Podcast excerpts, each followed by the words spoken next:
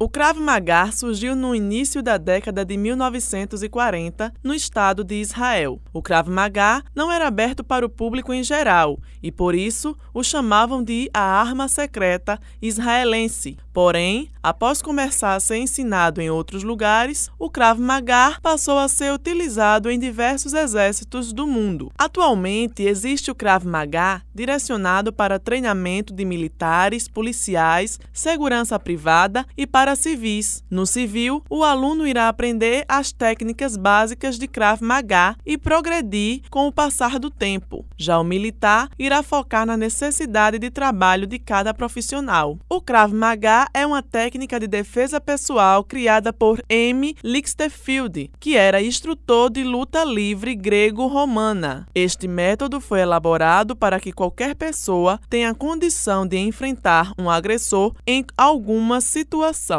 O instrutor responsável pelo Krav Maga aqui na Paraíba, Ticiano Barbosa, destacou o objetivo dessa modalidade. O objetivo do Krav Maga é dar a qualquer pessoa, independente de idade, altura, porte físico, condicionamento físico, sexo, idade, é dar a cada pessoa a capacidade de se defender da violência urbana. Então, o Krav Maga utiliza de técnicas simples, rápidas e objetivas para que qualquer pessoa em pouco tempo de treinamento já tenha condições de se defender de algumas agressões. O Krav Maga Civil possui um sistema de graduação por cores de faixas, a ordem das faixas e o tempo mínimo de permanência em cada uma delas. Ticiano Barbosa comentou sobre esse sistema. Existe uma sequência que foi adotada pelo criador do Krav Maga, Emil Lichtenfeld, onde a gente tem a faixa amarela, laranja, verde, azul, marrom, até chegar na faixa preta. E a partir da faixa preta existem também uma sequência de treinamento onde são adquiridos os chamados DANs, que são graus de faixa preta. Então, para cada faixa tem um tempo mínimo em que você tem que passar nessa fase para que você realmente apreenda, para que você entenda os exercícios, você entenda a filosofia dentro de cada etapa e aí depois você é avaliado pelo próprio mestre Kobe e aí você pode passar após um exame e recebimento da sua nova graduação, você passa para a próxima etapa. Ele ainda detalhou